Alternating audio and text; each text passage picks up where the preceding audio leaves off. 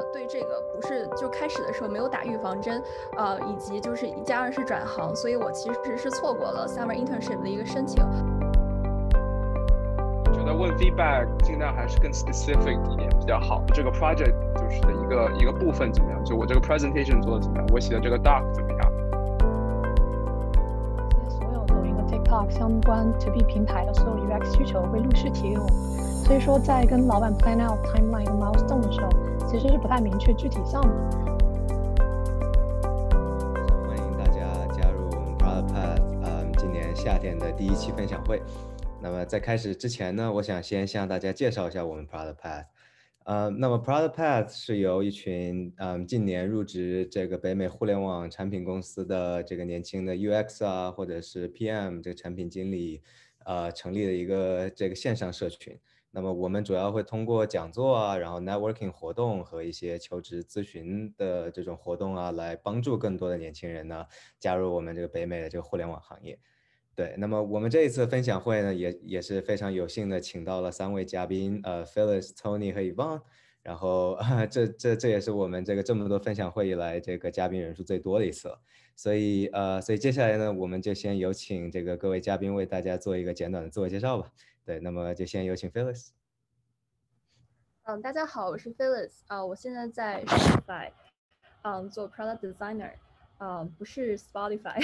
所以就是，然后我是做呃 email marketing 相关的一些工具，啊，我即将毕业于华盛顿大学 HCD 专业，我下我应该是下周毕业，我还没有毕业，然后呃，我是通过实习拿到的 return offer，然后除此之外，我还在微软做过 contractor designer，以及在 Facebook 做过暑期实习。对，大概就这样。嗯，好，谢谢 Phyllis 啊。那么接下来有请 Tony。Hello，大家好，啊，我叫 Tony，然后我是二零届从 Claremont Mechanical College 本科毕业，然后我在呃五 C 那边学的是呃 Econ，然后在 Harvard 学的是 Computer Science。然后我经历来说，我一开始在阿里巴巴做了实习，然后 PM 来说啊，Sophomore year summer 在 Line 啊共享 Scooter 的 company 实习啊，然后 Junior year summer 在 AP 呃在 Salesforce 做 APM，然后现在转正啊做 full time。对，很高兴认识大家。嗯，好，谢谢 Tony。呃，那么 Evan。Hello，大家好，我是 Evan 啊，我毕业于 CSD 认知科学院的人机交互专业，然后年初呢在在 ByteDance 做。互于于一地团队的 Meta Enterprise Design 里面 To B 产品的 UX Center，然后呢，这个 Fall 会去啊 CMU MHCI 读研究生。嗯，好的，那么这个非常非常欢迎三位嘉宾，也非常感谢三位嘉宾今天能够这个抽出时间和我们各位同学做这个分享会。对，那么接下来就请我们这个正式开始吧。呃，那么我们今天的活动呢，主要会围绕各位嘉宾的这个实习经历。对吧？为大家这个揭秘一下各位嘉宾这个成功拿到 return offer 背后的一些努力啊，一些 tips 呀，一些 tricks。对，呃，那么呃，那么在我们正式开始之前呢，这里也想提醒一下各位，这个在活动过程中如果有任何问题，可以随时在我们的群里面提问。对，然后我们会在最后的一个 Q&A 的 session 为大家这个一一去回答。对。呃，对，那么在这之前呢，我相信这个大家应该也还会很好奇，各位嘉宾究竟是怎么凭着他们的实力，对吧？这过五关斩六将拿下了这个实习 offer，对吧？那么呃，那么这个在这里呢，我就想请嘉宾首先简短的分享一下，各位可能从这个投递简历啊，然后到面试啊，到最终这个拿下这个 offer 的整体的一个时间线，对吧？呃，那么要不我们请 Phyllis 嘉宾分享一下。好的，我讲一下我的比较曲折的经历，就是因为我之前其实不是在美国念书，我之前在加拿大，所以我对于美国的找实习的时间线非常的不清晰。我觉得就是 summer internship 可能第二年四三月、四月、五月份投就可以了，因为我是转专业，之前没有 UX 或者是设计的基础，所以当时入学 HCD 的时候也没有一个作品集。后来我才发现，就是如果你想要找到大厂的实习，就是第二年的 summer intern，那你要投一年的。呃，基本上你要提前一差不多快一年的时间要开始申请，因为我对这个不是就开始的时候没有打预防针，呃，以及就是一加二是转行，所以我其实是错过了 summer internship 的一个申请。我大概做好作品集，已经到了第二年的一月份了，那个时候其实在招的公司就已经很少了。呃，我投就是基本上网申基本都是石沉大海了，只拿到了几个呃 UX research 的呃 offer，都是一些很小的公司，但是我。更想做 designer，所以我就后来就是无意中发现了 Shopify 他们招 fall intern，啊，所以我就觉得抱着试一试的心态，啊，我五月份他们大概在网上挂了两个星期，然后我用一个星期的时间，呃，其实也没有一个星期了，用了大概一天半的时间 做完了他们的 design challenge，呃，然后呃，大概等了两周。呃，就是收到了下一步的一个面试的一个邀请，叫 Life Story Interview。他们比较神奇，他们是先面 Behavior，然后再面 Technical，然后这个很轻松的就过了，然后在之后再是两呃，就是一个 Technical Interview，讲自己的 Design Challenge 和呃一个自己比较满意的一个项目，然后基本上过了两三天就收到了 Offer。嗯，大概是这样。但是因为当时 Shopify 还不能在就是美国实习，就是你必须要去加拿大，所以就是中间的时间，公司在帮我办一些 relocation 啊，还有是还有签证申请的之类的。不过现在 Shopify 的实习是整个北美都可以，所以大家感兴趣的话，可以之后联系我。然后，然后。他们可能会冬季或者是明年，呃，明明年的呃夏季还有秋季也都会招，然后有有有兴趣的话可以 LinkedIn 上加我，然后要内推，大概是这样子。嗯，好的，谢谢 Phyllis。那么要不也请 Tony 为我们分享一下？好的，呃，我有我有两个不太一样的就是申请经历吧。第一个就是我在 Lime，当时它还是非常还算是一个比较小的一个 startup 吧，Series 啊。C 还是 B，我忘了，好像是就是那个 in the middle 啊。然后作作为 startup 来说的话，他们这个 resource demand 就是很比较的，就是 on demand，就是比较随时需要的话，他就会招。所以啊，他不会有像就是大厂，就是提前一年就会 PO 啊需要什么 position。所以啊，我当时 Lime 的时候是应该是大大概一月二月份啊，然后看到他们有 PO，然后正好也有。啊，朋友在那边，然后我就啊就联系了，然后实习就是在六月份开始，啊，但是 Salesforce 的话就比较的正规，它是我记得呃刚回到学校，差不多九月份，然后就有那个呃 info session，然后我们就提到了这个啊 APM program，然后我就去申请了，然后申请的过程的话就是啊也比较常规吧，就是一个 phone screen，然后再有一个 coding challenge，然后再 another round of 呃 interview，然后再是 onsite。啊，然后但是就是现在它这个 time 好像更提前了，我听说就是 APM，啊，整个项目好像是可能要到八月份，甚至对更前面，啊，就是所有的就是 Silicon Valley 这边的 APM program 现在都是非常的早，所以大家啊可以 keep and look 啊 eye out on on 这些 opening 啊的 information 是这样子。嗯，对，好的。呃，对，那么这个感谢我们两位嘉宾的分享。这个确实啊，就像这个 Tony 所分享的，这个不同的公司，然后这公司的大小啊，公司的一些招聘的流程不同呢，会让这个整体的时间线都会有很大的不同。对，那么可能 startup 呢，它更会有一些这种 rolling 的 application，对吧？就是随时随地可能都会有一些机会。但是大厂的话，就是它一般开始的很早，对吧？就提前一年去 allocate 这些 headcount，所以说大家一定要好好注意一下。对，呃，那么接下来我这边还有第二个问题想问一下大家，就是各位觉得自己有哪些闪光点，对吧？比如说某个 skills 是吧，或者说某种经历或者一些其他的东西呢，他成功的抓住了这个面试官的心，对吧？然后呢，并可以简单介绍一下自己是怎么去对应的准备这个相应的闪光点。对，那么要不我们请以旺来分享一下？嗯，好，嗯，当时呢，我觉得呃，我的 whiteboard challenge 在面试的时候做的比较好，因为。啊，我觉得我主要是在 think aloud 自己的 design decisions，而非花时间直接直接上手做设计，所以相当于百分之七十的时间都在向面试官反问，然后 spend time defining the problem。因为 interviewers they actually look for someone who can dig below the surface to find out peripheral concerns that might need to be taken into consideration。所以说呢，避免紧张的话，我觉得还是可以啊找 peers 多加 practice。然后其次呢，我觉得我 self intro 做的也比较好，就是当自己 prep 面试的时候呢，会。 啊，给 JD 好好审题，然后用来 tailor 自己的 past experience，然后呢，再给出一段比较有有引有引导性的 intro，让面试官觉得你更加 fit，然后呢，最后根据面试官的感兴趣程度和反应，然后来展示相应的 portfolio。对，嗯，好，谢谢一棒。那么接下来请 Phyllis。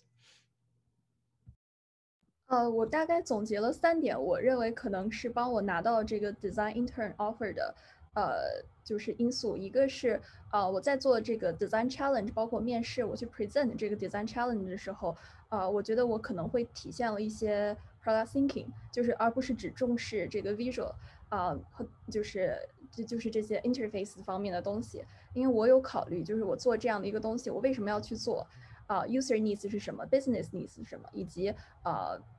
怎么样，就是让让他去，如果它是一个真实的 app 的话，它怎么样去变现？这是一点。然后第二点是，就是无论是我在在面试的时候，无论是在讲呃自己的 passion project 也好，还是 design challenge 的这个项目也好，我要确保我做设计的每个 feature 以及每个 key design decision，我都有非常强大的 rationale 去 back up，就是我确保每一个都是 make sense 的，不是我觉得啊这样设计不错，或者是这样设计很炫酷，我会考虑到它。呃，就是用户需求是什么，或者是我做 compile analysis，然后得出来的一个什么样的结论。然后第三个的话，呃，这个的话，我觉得，呃，就是我在。呃，是是我在讲我自己的 passion project 的时候，就是我有刻意的去 scope down the problem，因为大家也知道，就是在实际工作当中，就是我们会有 iteration planning，不可能说是一个 sprint 或者一段时间你去把所有的事情都做，就是你要知道，就是在有限的时间内，怎么样去把有限的精力。呃，和资源去解决最重要的问题，所以我在讲我的 passion project 是给 Uber 设计一个自动驾驶的打车的一个 feature 的时候，因为大家也知道打车就是从你上车到 drop off，它分很多很多步，但最后我们决定用十十周的时间只 focus 在 pick up 上，因为我们做 research 发现 pick up 的问题是最多的。啊，所以我在呃讲我这个 project 的时候，我就告诉我就问我面试官问我啊，你设计的是这样的一个呃就是打车的一个过程，但是你为什么没有设没没有去设计 drop off 的 experience？我说我们只有十周的时间去做这个，所以我们的就是根据 research，然后我我们我是这样去 scope 呃 scope down 的 projects，大概就是这三点。嗯，好的。那么，对，那么感谢各位嘉宾的分享。呃，那么在这里呢，也非常希望这各位嘉宾们这个拿下实习 offer 这个经验，呃，能对比如说还在找实习，或者说想之后申请实习的各位呢，起到一定的帮助。对，那么呃，那么这接下来呢，就让我们步入这个今天的正题哈，就是为大家揭秘这个嘉宾拿下这个实习 return offer 的一些秘诀，对吧？对，那么首先呢，我觉得我想请问一下各位嘉宾，这个就是在去实习之前。对吧？就是在拿下 offer，然后可能在去真的开始工作之前呢，是会做一些什么样的事情去 prepare for it，对吧？然后并且呢，在这个实习刚开始的时候是怎么样和老板，比如说去 clearly plan out 这个 timeline，对吧？或者说一些 milestones，一些 deliverables，呃，并且呢，也怎么跟老板表明，对吧？就是我确实想要 return，对吧？我是非常想回来继续工作的。然后同时间接的看能不能看一看这个哪呃哪些 team 有 head count 呀，然后有这个 available 的的位置，对吧？对，那么要不我们先请 Tony 分享一下。好，先我可以从就是三个 stages 吧，就是你说的那个 before going to internship，然后再是 in the beginning，然后再是后面就是在 internship 的时候，我觉得 preparation 其实当你拿到这个实习 offer 时候。我记得其实，特别是像这种 Salesforce 这种 B to B，因为它没有一个 consumer，你不可以用它，你就不太可以尝试它，所以我觉得，呃，能够就是准备的东西没有这么的多。当然，我觉得你可以去问一下之前的 intern，就是他的一些经历啊，就是这些东西，我觉得是比较重要的。你你也可以就是 schedule 一下你的那个跟你的 manager 有个 coffee chat，但是一般来说，他们也不会希望你就是。在之前做非常多的 extra work 啊，其实我觉得做特别多也不一定会帮到这么大，啊，只要准备好，然后呃啊就有一个好的状态去就可以了，啊，但是呃开始的时候我觉得有一个非常重要的 stage 啊，就是 onboarding，可能就是如果是 twelve weeks 的一个 internship，我觉得前面的两周是非常非常重要的，啊，怎么去好好的规划你的 onboarding 啊，是可以很好的让你后面的 be successful。啊，一个小 tip 加上 boarding 的话，就是一开始的时候你会有非常多的东西想要学习啊，你的 manager 会给你很多 task，这时候你可以把很多 task 分成不同的 categories，比如说 people related、project related，然后整个 market related，然后啊，你一个一个去 tackle sequentially，而不是说所有东西从一开始做啊一股脑的全部在做，这样子的话，你可以很有逻辑性的把所有的东西都 cover，然后也不会有特特别大的 pressure，就说所有东西一下子就要做完。这是一个小 tip，啊，然后两两个星期我觉得应该就差不多，然后呃 planning 来说我觉得也非常重要，就一开始时候尽量跟你的 manager align 你整个 internship 的一个 goals objectives，在 Salesforce 有一个呃，有一个 doc 叫做 V2 嘛，我就不解释这个细节了，但它其实就是一个一个 milestone doc，然后你想要做的事情，你的 objectives，然后如何去达成它，啊，这个东西我觉得啊，无论你在 Salesforce 任何地方都可以跟你的 manager 去写，然后你自己花时间写进去，就越详细越好，然后跟你的 manager 去 align。一般来说，你 manager 会给你一个大大概一个方向啊，depending on 他的这个个性嘛，他会给你有多细节的东西。啊啊，depends on the person，啊，align 好了之后啊，就 stick to，然后在你 internship 的时候尽量 be visible，就是 talk about what you did，啊，这样子的话就他可以知道啊，what have you done。最后啊，讲一下就是拿那个 head count，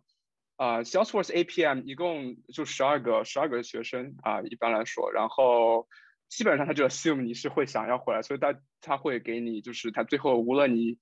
我觉得你你不需要 indicate 你 whether you want to have a return offer or not，他都会告诉你有没有 return offer。然后，啊，如果你不想去你拿 offer，也可以 reject，就是这样子，就是没有一个很 formal，就是你要告诉你的 manager 这样子一个信息的这么一个过程。对，大概就是这样子。嗯，好的，谢谢 Tony。呃，那么接下来有请 Phyllis。的，我觉得呃，Tony 总结的非常的好，就是分为三个阶段。那我先说一下，就是在实习之前你怎么样去准备吧。其实我自己，我现在去反思，我觉得我当时就是实习开始之前，我并没有做一个很好的准备。我现在在想，如果我重新再回到去年或者是前年，我再呃就是再去实习，然后我现在啊，what what I what I could do better。然后就是因为我是呃 product design intern。然后去的两实习的两家公司，Shopify 和 Facebook 都是比较大的公司。如果我可以就是自己提前做一些什么，首先我会去在网上去看一下他们的一些 design blog，像 Medium blog 这些东西，然后大概的大概的就是去主观的体验一下他们 design culture 是怎么样子的。呃，还有一下，还有一个就是，如果呃有的公司它的 design system 是公开的，比如说 Shopify，它有一个 design system Polaris，总结的非常好，基基本就是一个简简化版的一个 Google Materials，呃，就是可以提前熟悉一下，因为进了公司，大家都说啊，你把这个呃 page action 改一下，就如果我开始的时候我说这是这是什么呀，不知道，然后但是它其实是 design system，如果你对这个 design system 已经很熟悉了，那其实会帮你减减少很多很多的时间。啊，第二个的话是，如果有机会，就是可以去嗯提前去试用一下他们的产品。就我记得当时，呃，我入职 Shopify 的时候，每个人要有一个一个一个 online store，就是是是是假的 testing store。嗯，当时我其实花了很久的时间才把我的 store set up 好。但其实我是可以在入职之前用免费版的，然后可以大大概先 play around 一遍。这样的话，我就不用在入职之后花两三天的时间，每天花很多东西在这些 logistics 上面。嗯，第三个的话，因为现在我觉得 mentorship 啊，非常的线上的很多的呃 mentorship resources 非常的充足，就是呃就是像 ADP list 还有 US Coffee Hours，嗯，大家可以去搜一下，就是你就是就是自己的公司有哪些设计师，然后可以跟他们约 Coffee Hours，就可以聊一聊他们在啊，比如说 Facebook 或者 Shopify 的经验，然后就是让他们就是作为长辈，然后来给你一些呃一些 tips。我记得去年我嗯就是去上去 Facebook 实习之前啊，我就在啊 ADP List 约到了一个啊 Facebook 的 Senior Designer，他之前也在呃也就是也是做 Intern Manager，所以他给了我很多很多很好的建议。这是准备实习啊。第二个，我想其实想说一下这个 Head Count，嗯，这个的话就是其实每个公司的政策都是非常不一样的。啊，就是你如果 Shopify 的话，他只要招这个 Intern，他其实是就是有这个 Head Count。只要只要你的组没有被 reorg 啊，或者是你的你跟你的老板没有什么大的 conflicts，其实是都能拿到的啊。但是 Facebook 的话，它的 headcount 是统一分配的，就是你的组可能明年第二年就不存在了，所以它是统一分配这样子。其实有很多不可控的东西，呃，当然就是在 Facebook 的话，我入职之前也跟我的 intern manager 聊过，嗯，他其实其实都不用直接跟他说我想拿 return，他说哦，作为实习生，你们的目标就是拿 return。然后我会我会尽力的帮你，但是其实但是里面有很多不可控的因素，所以其实希望大家也能摆正一下心态，就是也不要太过的焦虑，就是做最好的自己就可以。嗯，是，谢谢 Phyllis 啊。那么最后我们请遗忘分享一下。嗯，好，哦，我觉得 Phyllis 刚刚在做啊讲 inter 就是 intern prep 的时候已经非常全面了啊，所以我就可以讲一下，就是当时我的 team 呢是啊不是说是跟一个啊一个一个 project，而是说它是会去接所有抖音和 TikTok 相关 To B 平台的所有 UX 需求，会陆续提给我们。所以说在跟老板 plan out timeline 和 milestone 的时候，其实是不太明确具体项目的。但是然后所以期间的话，一直是跟 leader 一起 plan as it goes，也算是一段比较独特啊也比较有趣的经历吧。嗯，然后 headcount wise 的话，啊当时我 team 是属于比较新，然后啊人手其实算是比较少的。所以说，headcount 情况就比较友好。然后呢，在 team weekly meeting 上面，leader 也会明确的说近一年的扩张计划。所以当时啊，愿意我出于个人原因没有办法 return 的话，我之后也帮忙内推了一位 candidate 全职入职，就算是帮忙把 headcount 给填上。我觉得这样的话，就是对 leader 来说也是啊帮忙分担了一点。嗯，好的。那么就非常感谢三位嘉宾对他们这个在实习准备方向的这个分享。对，那么这个就像三位嘉宾都提到了的，这个实习之前，如果可能的话，是吧，多去做一些公司的 research，多去了解一下公司这些 publicly available 的这些知识，对？并且在呃，就是可能的话试用一下产品呢，对这个实习是非常有帮助的。对。呃，好的，那么，那么接下来呢，就让我们从另外的这个三个角度去这个了解一下这个嘉宾在实习期间的一些日常的工作。对，那么他们分别是这个如何去获得有效的反馈，对吧？然后以及如何处理好职场中的一些人际关系，对吧？然后以及最后一点是如何正确的面对挑战和错误。对，那么就话不多说，就让我们开始从第一点开始深入解剖。那么这个大家都知道，这个无论是好的产品还是人啊，这个成长肯定是离不开这个有效且频繁的反馈，对吧？所以在这里呢，我也非常想听一听各位嘉宾可以分享一下，各位觉得就是在日常工作中有哪些人，对吧？比如说同事啊，或者说上级啊，你的 manager 啊，或者甚至有的时候 senior executive，对吧？呃，等等的这些反馈呢，是对自己最有帮助。对吧？然后以及自己是怎用怎么样的方式去获得这些反馈呢？对吧？以及自己是如何这个 solicitude 这些反馈，呃，这些 feedback，然后让自己去获得这个成长的呢？对吧？那要不我们请 Tony 先分享一下。好，谢谢上导。对，呃，第一点就是从谁来拿 feedback，我觉得呃最直接就是你的 manager，因为他是跟你就是 interact 最多的。然后呃，我会 suggest 就是如果是三个月的这么实习的话。可以就是每个月有一个专门的一个就是 reflection meeting 吧，啊，thirty minutes 或者 an hour 都可以，然后啊，你就会跟他 sit down，然后去聊一些啊，你这一个月做的一些事情，啊，然后除了 manager 啊，像如果你是在一个像 APM 这种 program 或者是其他这种类似 program 的话，你可以问这个 program 的一些 leaders，但为他们是会最后会给你一些。holistic feedback，因为他们在一个整个 program 的角度，他会看你跟其他的 co 呃 program 的 cohort members 的交流啊，参加 program 的一些 learning activities 怎么样啊，呃，然后他也会听 feedback from 你的真正的直接的 manager，就是可能从另外一个角度听听 feedback，呃，然后还有的话就是你的 peers 和其他你的 cross functional 的 members，我觉得在 one on ones 里面都可以去问。 啊，甚至呃，你可以 create 一个 survey or something like that。可能有的时候公司里面内部它都有这种 internal tools。像 APM 他们这种的话，一般中间会专门有个 formal 的 feedback，他会呃就是 ask like five people to give feedback for you，然后他会找一个呃像 recruiter 这样子一个角度的一个人来把这些 feedback 告诉你。就是在这样的一个角度，然后你得到这些 feedback 之后，你可以再去找他们去询问一些 actionable 的东西。呃，几个小 tips 的话，就是，呃，我觉得问 feedback 尽量还是更 specific 一点比较好。就是啊，你。进就是问他 feedback 的时候，可以问就是我做这个 project 就是的一个一个部分怎么样？就我这个 presentation 做的怎么样？我写的这个 doc 怎么样？然后我参加这个 meeting 怎么样？我的发挥怎么样？然后去问这些比较细节的东西。因为如果你直接问他就是很 general 的东西，他有时候 caught off guard，他也他也不知道该怎么说，他就会说 you're great。而且 Americans 经常会喜欢说 you're doing great 啊，所以啊就更细节一点比较好。然后当他给你一个反馈的时候，呃。有的时候你可以就是想一下，就是他的反馈不一定非常的直接，会比较的模糊，啊，然后有的时候可能用词也不会特别的准确，所以如果你有 ambiguous 的东西的时候，啊，你你 dig deeper，然后 ask follow up questions，然后问就是 how do you how do I take actions，然后你可以去做这些 actions，然后 next time 你可以再去问他，we will do better，所以就有一个这么一个 loop 在就会比较好。然后然后你的 manager 啊这些人会觉得你不光是为了问这个 feedback 而问，而是 you actually wanted to improve yourself。嗯，yeah，that's that's all。嗯，好嘞，谢谢 Tony。呃，那么接下来有请一旺。嗯嗯，我可以讲作为 designer 来说，嗯，对自己设计的产出的 feedback。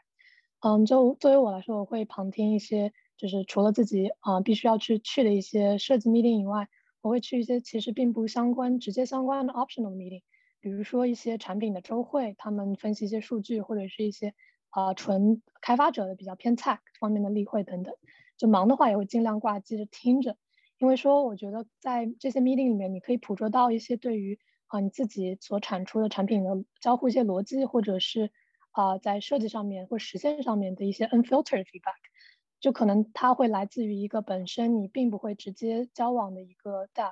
对，所以我觉得这个还是蛮重要的。因为如果全靠 PM 来转述的话，它这个 feedback loop 会比较长。然后如果我本身就在 meeting 里，我可以给 instant feedback。嗯，是好的，谢谢一棒。那么最后有有请 Phyllis。我可以从远程实习的这个角度补充一下。呃，因为我们去年的话，其实因为疫情，就是嗯，Facebook 的实习是呃，就是完全线上的。但是其实呃，对于我们，就是实习生来说，其实是一个很大的挑战，因为呃，是一个是时间很短，还有一个就是呃，你入职之后，就是很多人都不认识，顶多是开会的时候说嗨，然后其他的人嗯从从来都没有见过。所以，但是你做项目的做项目，尤其是你想要 launch 你。的项目让它变成一个真实的 feature，而不是飞机稿，但其实需要很多 cross-functional collaboration。所以刚开始的时候，我在 Facebook 也是非常的 struggle，因为嗯，组里的人很多我都不认识，我其实对自己组的架构也不是特别的明白，就觉得很复杂。呃，然后给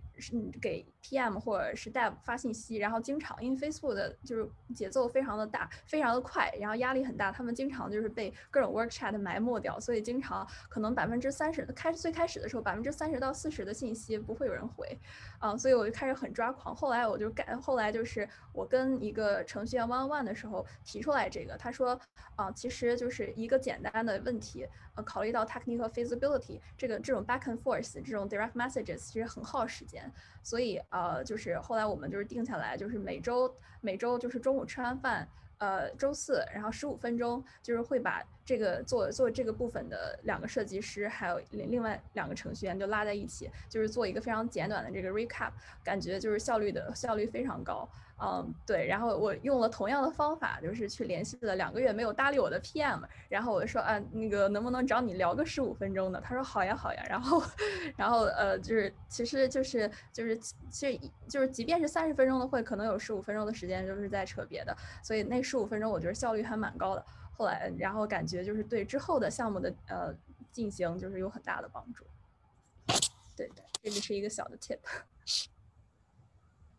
嗯，好的。那么这个非常感谢各位嘉宾的分享啊。那么这个就像各位嘉宾说的呢，这个特别是在 remote 的这个 internship 的时候，对吗？就是这个各位这个自己更主动一点，会这个这个这个一呃这个一定会有帮助，对吧？这个这个试着和 peers 和上级和你的 manager 去主动的去约一些这是 reflection meeting。对吧？然后以及就像 Tony 所说的，这个在在要 feedback 的时候，可以尽量的去要一些 specific 一些 actionable 的东西，然后并且去真的去做它，然后再去问一些新的反馈，来 create 这个 loop，才能让你的反馈变得更呃，就才能让你从反馈中成长，变得更高效。对，呃，好的，那么这个非常感谢各位，接下来呢，就让我们来这个探讨一下第二点嘛，就是关于这个人际关系的处理。对吧？那么这个大家也知道，在职场中间呢，这个拥有良好的人际关系呢，肯定是这个可以让自己首先让自己收获一个好的 experience，对吧？这个实习的开心，呃，当然他对于拿下 return offer 肯定也是非常重要的，因为大家，you know people like likable person。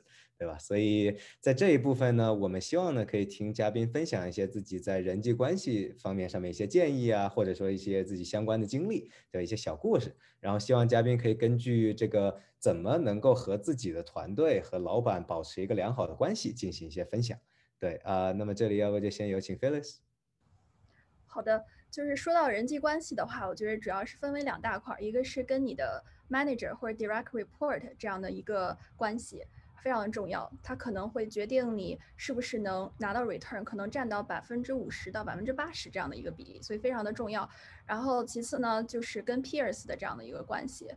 嗯，就是说到跟 manager 的这样的话，就是其实大家都知道，就是 feedback 是非常重要的，然后及时的反馈非常重要，就是这个我觉得在座的各位应该都是非常明白的。但是其实如何建造一个就是有效的反馈机制，其实也是非常重要的。这样这这样的话，就是需要你就是去观察，或者是跟老板去沟通，他 prefer 怎么样的一种形式的 feedback。然后我可以讲一下我的两个老板。然后我的第一个老板是我实习时候的老板，因为他是就是呃跳槽过来的，但他手下有十几个设计师。非常非常的忙，所以经常我跟他说了一些什么事情，或者是呃让他帮我推荐一些东西，或者是让他帮我转一个文档，他可能真的就忘了。后来就是我就用了我们呃公司内部的一个 tool，它其实也不是内部的，它是就是可能有的公司也会用，就非常的像 Notion 的一个工具，就是是一个 one on one，就是或者开会做记录的一个东西。所以每次在我们 one on one 的时候，我会记很多很多的笔记，我会把我上周做的事情总结下来，嗯，比如说我上周呃都。嗯，项目进展怎么样？我学到了什么？我遇到了哪些问题？然后开我们开完会之后，我的 action items 是什么？然后你的 action items 是什么？然后老板非常非常喜欢我这个笔记，因为嗯，从他的角度来说，他要给我写 review，嗯，他要他要做很多很多 decision，就是要不要就是能不能让 Phyllis 转正，以及我怎么样去给他写考评，嗯，他就是相当于我直接就是把现成的素材提供给给到了他，然后他呃跟别的全职的设计师开会的时候，还甚至还会说让他们去借鉴我的这个笔记，这这个这个 templates，我觉得当时是我还是还蛮开心的，但是我现在的老板风格。就跟他完全的不一样，就是我记得我第一次跟他开会的时候，我写了三页的 doc，就是总结我之前在 Shopify 实习待过了三个组，然后做了哪些项目，让他更好的了解我。后来我发现，我现在的老板他是那种过目不忘型的，就是他非常不喜欢这种笔记，他觉得他直接就跟我说，It's so hard to read through。他非常 prefer 就是你用五到十分钟的时间，就是用纯干货，然后把你做了什么告诉他，以及为什么要这样做，就整个人的风格非常像易立竞，所以就是呃，可能就是 就是就是不希望你有任何的 bullshit，呃，或者是写很多很多有的没的的东西，什么 facility cross functional collaboration，他会觉得。这个对项目有什么推进吗？然后就是可能就会问问一些非常灵魂的问题，啊，所以就是我对他就就就是开十分钟的会，然后迅速的把自己的做的事情就是就是说给他听，然后要 make sense，然后他会全都记住。这是跟老板的相处。然后其次我还想讲一下就是跟跟 peers 的相处。所以我其实想了想，也没有特别的。就是 tip 要分享给大家，就想说的，就是做做最好的自己，做最真实的自己就好了。因为我们就是都已经长到那么大了，不可能就是把自己完全变成另外一个人啊。尤其是在一个组里面，就是我记得我实习的时候，我在那个组，整个组里我是唯一的一个亚洲亚洲人，然后其他的人有百分之八十都是讲法语的，因为我当时是在 Montreal 的，是在 Shopify 的 Montreal office 啊，所以刚开始进组的时候，感觉大家是对我有那么一丁点敌意的。其实我也理解，就像就好比就是上学的时候，就是班里忽然间转转了一个跟跟大家都是都不一样的人，你可能也不会去，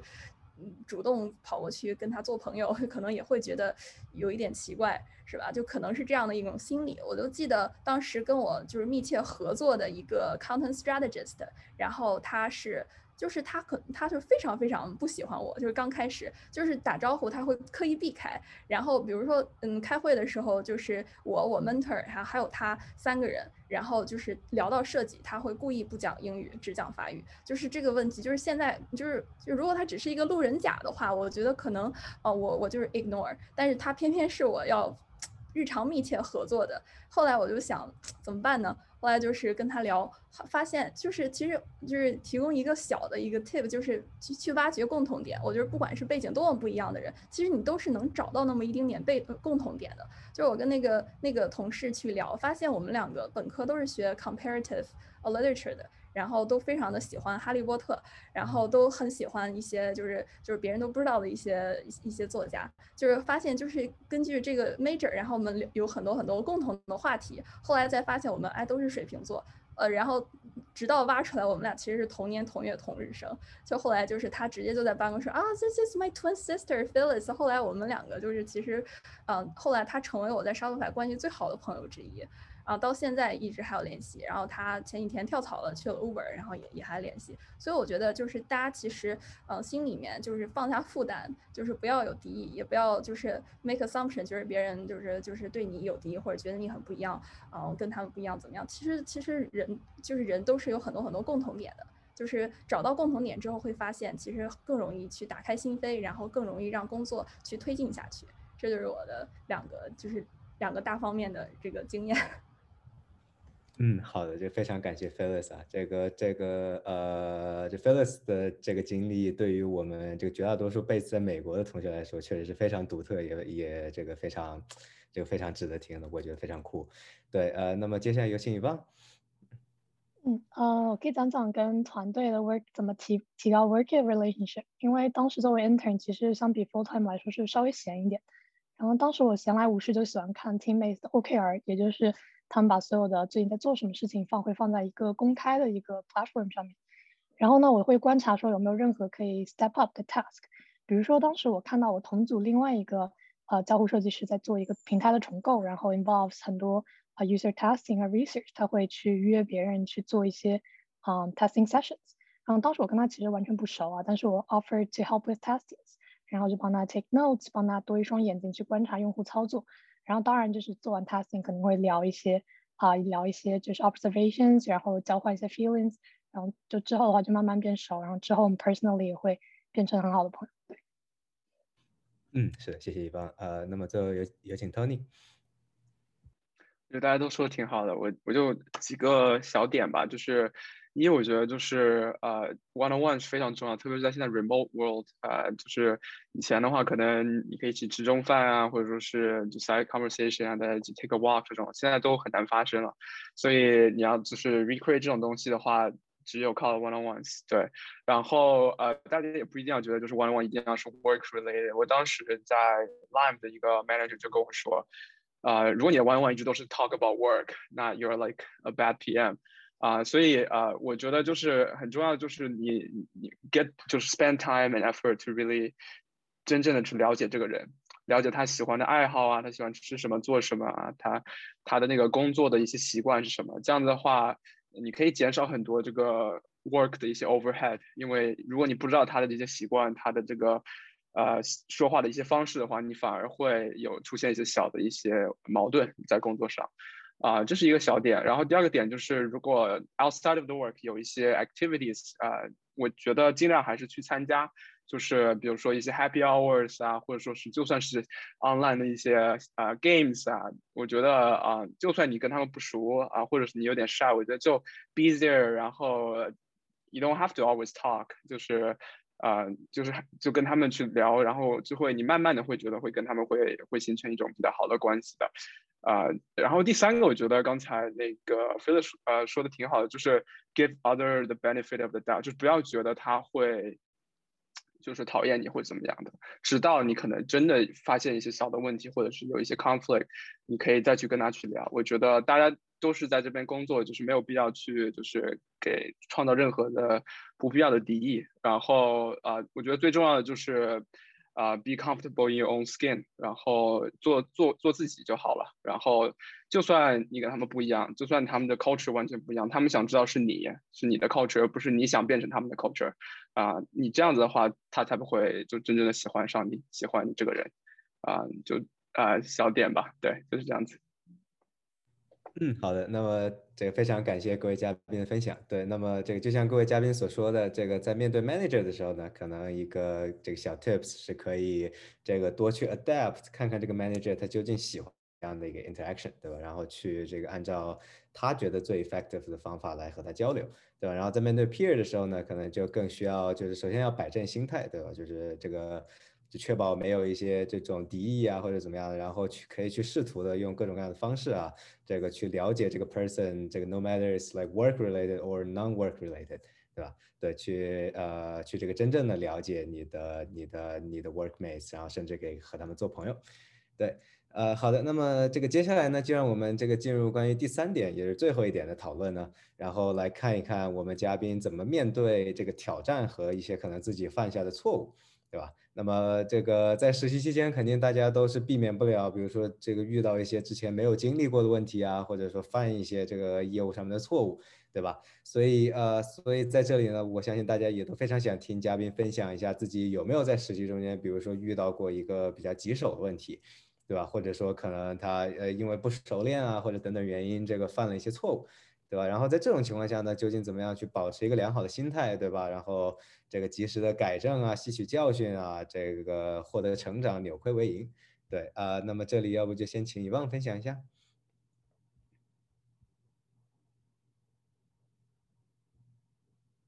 啊啊 呃，哦呃，sorry，这边遗忘可能稍微有一点卡了，要不我们就先请 Tony 分享一下。遗忘好像好了。Yeah，sorry，刚才他断了个线，对。啊，好的。对，嗯，嗯，Yeah，对于这个辣手和没有经验的问题，我觉得其实啊，对于我来说，我一开始有个误区，就是我觉得对我没有经验的问题，我想要去自己啊多做点 research，get more prepared，然后再去 present 我的一些 deliverables，因为我自己不是非常 confident。但是其实啊，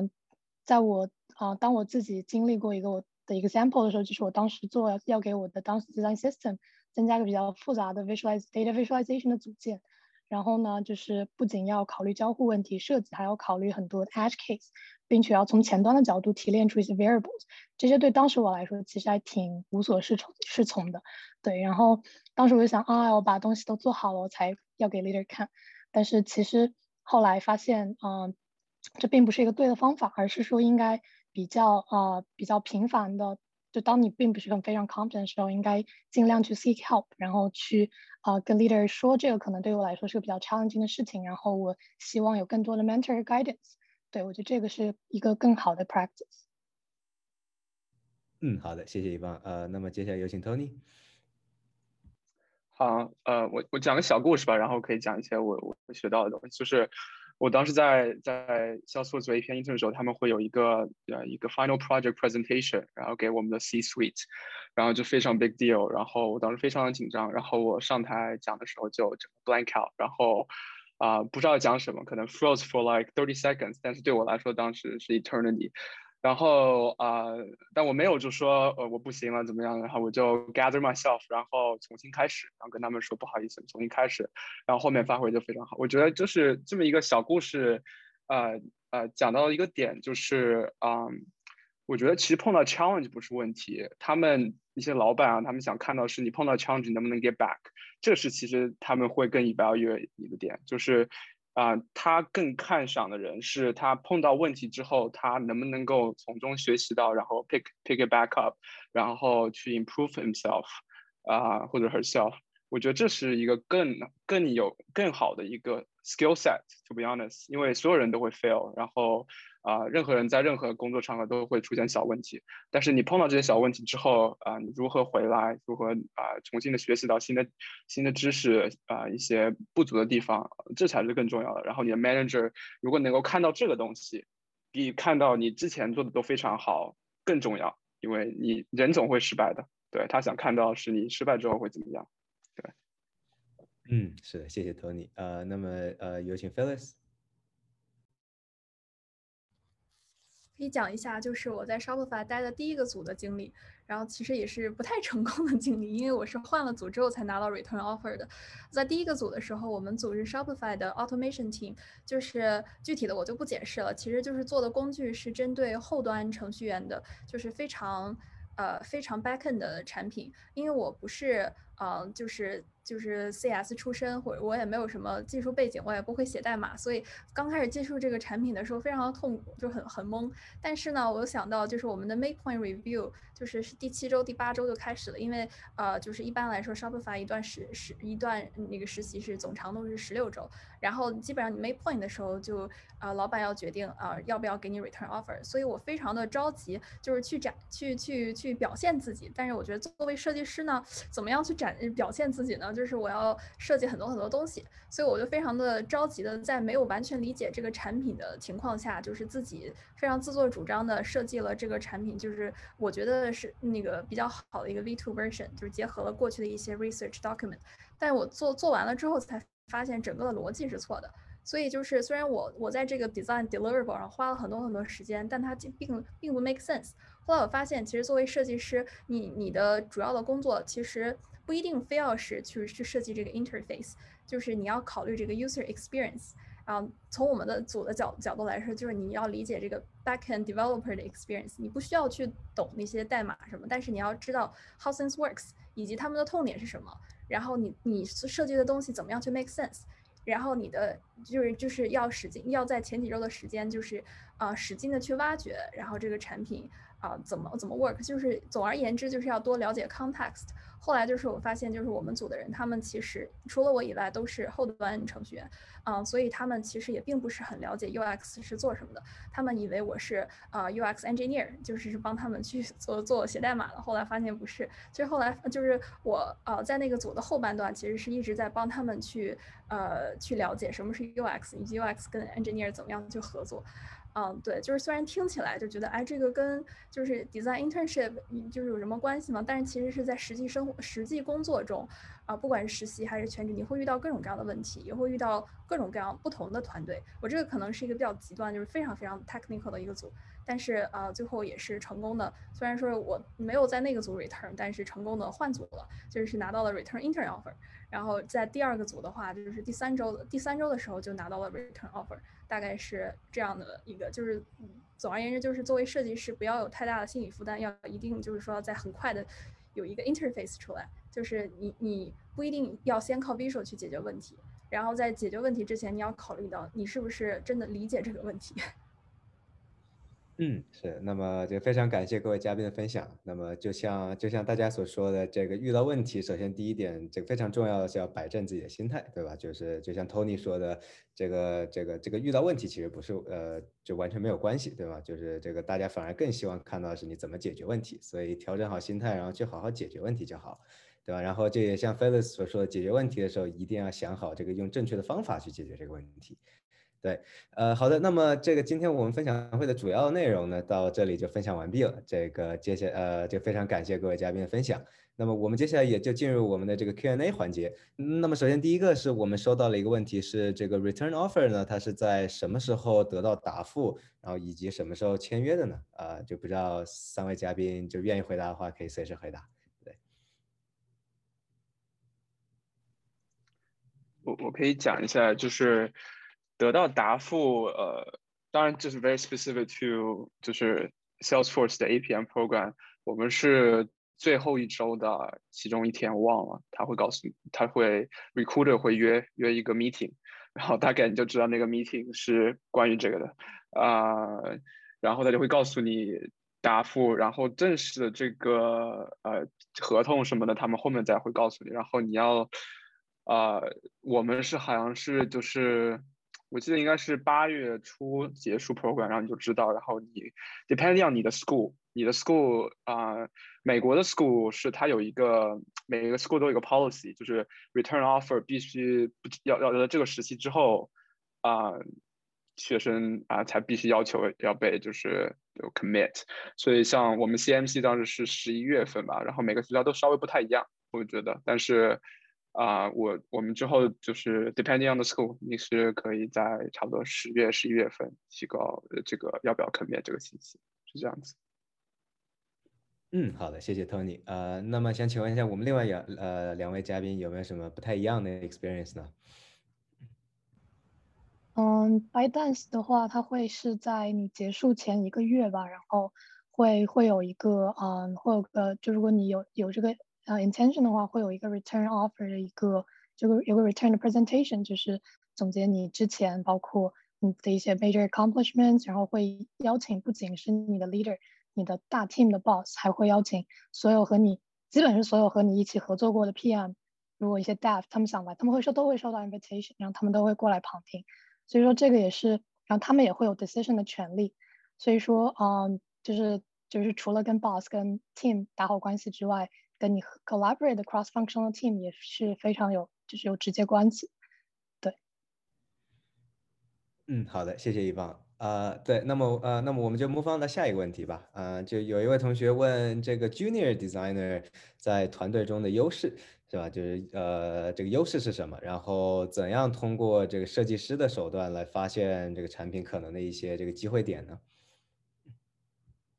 啊，我可以讲一下这个问题。其实我觉得这个问题其实是两个两个比较大的问题。我先回答第一个吧，就是作为 junior designer 在团队中的优势是什么？其实我我其实。想的是，就是你不要把自己当成一个 junior designer，就是自我定位一定就是 不能是一个 junior designer。就是如果你要想要就是把事情做好的话，你要把自己按照一个 mid level 甚至一个 senior designer 的啊级别来要求。但是言归正传，它优势是什么呢？我觉得有两点，嗯，一个是就是一个是 fresh eye experience，fresh eye perspective，就是组里可能很多人他做这个项目已经做了很多年了，或者是在这个公司里面就是都是已经习惯自己公司那一套了。但是你作为一个就是呃读 design school 或者是 UX program 或者是 ACI 或者是在其他公司实习过来的，其实你到了这个新组，其实你。有的时候是能很尖锐的发现这个组的问题，但是其他人在这个环境里面已经很久了，在这个 context 里面，他们有自己做那一套。比如说啊，有些大公司他们不做任何 research，然后就是程序员说做什么就做什么，所以导致这个产品非常的难用。然后你进来之后发现，哎，这个东西是非常的。嗯，不是不是非常的 intuitive，让你自己做一些 research。其实你是进来，你作为一个新人，是有很多很多这种 fresh eye perspective。这这这个的话，我觉得是做对于这个组来说是最重要的啊。然后是是让他们从一个就是局外人的呃视角来发现问题。然后我记得我当时在实习的时候，嗯，新加入的新加入我第二个组就是 Shopify 的 pricing team 的时候，就当时是提出来很多问题，然后老板觉得。觉得特别的好，然后就记记下来。其实有一些现在已经啊被开发出来的，因为但是如果我不提的话，可能就不会有人发现这个问题，然后就不会有人不会做。虽然我我提的几个小问题，嗯，看上去很小，就是小的一些 feature，但确实是啊，就是如果你就是如果没有人发现，可能就他们也不会做。这也算是一个小的 accomplishment。然后还有一个就是技术，这个的话，我觉得可能是。不知道是不是很普遍，因为我当时在 Shopify 的时候，我的很我们组很多的呃 senior designer，嗯，他们都是从传统的 design background 出来的，之前一直习惯用 Photoshop 呀，或者是用 Illustrator 这些东西。其实对，嗯，当时整个公司是从前年的时候是从 Sketch 转到 Figma，所以他们对 Figma 其实用起来也不是特别的顺手，像什么 Auto Layout 呀，还有用 Figma 做一些动动画、动效什么的，包括怎么样去整理。然后怎么样去 create variant 这些东西，他们其实学起来可能会比较慢，然后有自己的这么一套。但是你就是我们的话是受过正规的训练，在学校里面啊做了一些 school projects，然后学东西。可能因为年轻嘛，学东西比较快，所以其实经常是，就是能给组里带来一些新的东西。就是我有以前的话，就是我老板说，哎，你那个你要不然就是中午的时候 lunch and learn 十五分钟，能不能给大家讲一下如何呃有效的 create auto layout 这样的？所以我觉得这这两点是作为 junior designer 非常大的优势。嗯，其次就是不要把自己当成一个 junior designer。对，然后第二个问题是。第二个问题是怎么样通过设计师的手段来发现产品可能的机会点？觉得就是，嗯，这个的话，呃，就是其实是需要自己的很多很多观察。其实你作为一个 junior designer，其实进了，就像我刚才说的，其实进进来之后，你你用你的 fresh experience，fresh perspective，其实其实是能发现很多的问题的。就是举个例子，我当时进 Shopify，我实习的时候非常有意思，就是因为换组跟 reorg 一共待过三个组，我进到第三个组的时候，发现他们有一个上传东西的这样的一个功能，上上传客户的数据资料的功能。然后后来发现这个上传资料跟就是呃产品就是做做 product 它 pro product team 就 Shopify 的 product team 就做 product catalog，它整个的 pattern 非常的不一样，但是他们其实 behavior 都是一个同样的一个 behavior。然后我就自就发现了这样的一个问题，然后跟老板说了一下，他说啊，这是一个很好的点。然后如果他是就这个这个 pattern 不 consistent 的话，其实是会破坏整个这个 platform 这个 consistency。嗯，这个就是如果不 consistent 的话，这应该是一个问题，就是可以去做。还有一个就是你可以就自己去做一些 compare analysis。当时的话就是。呃，我会说，哎，这个就是像其其他的公司，比如说 Magento 做电商，还有 Square，他们啊都做了这些，为什么我们做的是什么什么样？就我会自己去主动会去做一些 compile analysis。对，大概是嗯这样子。嗯，好的，谢谢谢谢 Phyllis。对，呃，那么呃，那么要不我们再看最后一个问题，呃，就是这个呃，同学们有问到说，在实习期间有没有遇到过一些 senior，呃，然后他们都有哪些值得学习的地方呢？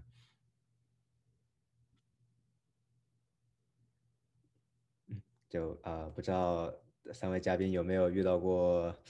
这个比较大佬的 senior，然后从他们身上发掘了一些值得学习的一些闪光点呢？当然啊，我觉得，我觉得 senior 就是很好的 resource，你就可以去看他们，就是模仿他们嘛。其实我觉得就是去看他们如何去去接触，呃，他们是如何去面对工作的，然后他们是怎么去啊每一天做事情的。然后一开始的学习，我觉得 internship 大部分就是去观察他们，然后去提向他们提问题。我觉得最好的一个就是向他们提任何任何问题，他们为什么做这个事情，然后他们怎么。